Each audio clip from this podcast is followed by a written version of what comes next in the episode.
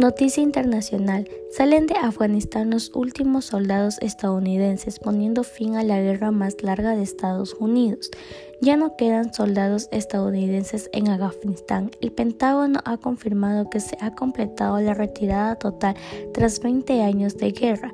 El último avión C-17 de Estados Unidos abandonó el aeropuerto de Kabul poco antes de la medianoche. En las horas previas, el grupo Estado Islámico reivindicó el lanzamiento de varios proyectiles que no dejaron víctimas. La mayoría fueron interceptados por el sistema de defensa antimisiles desplegado en el aeropuerto. El portavoz del Pentágono, John Kirby, explicaba que tras el ataque aéreo de los Estados Unidos contra un vehículo en Kabul, Hubo ataques con cohetes, ataques de fuego indirecto en el aeropuerto. La amenaza sigue siendo real, sigue activa y en muchos casos sigue siendo específica. Nos los estamos tomando muy en serio y lo haremos hasta el final, aseguraba.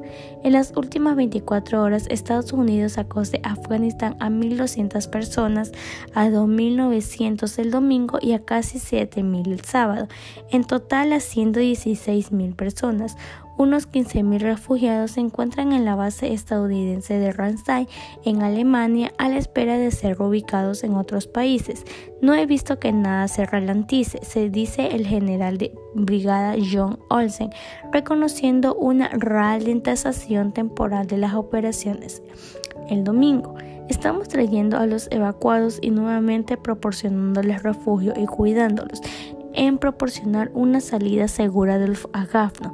Además de en la ayuda humanitaria y el rechazo del terrorismo, se centra la resolución aprobada por el Consejo de Seguridad de la ONU con la abstencia de Rusia y China.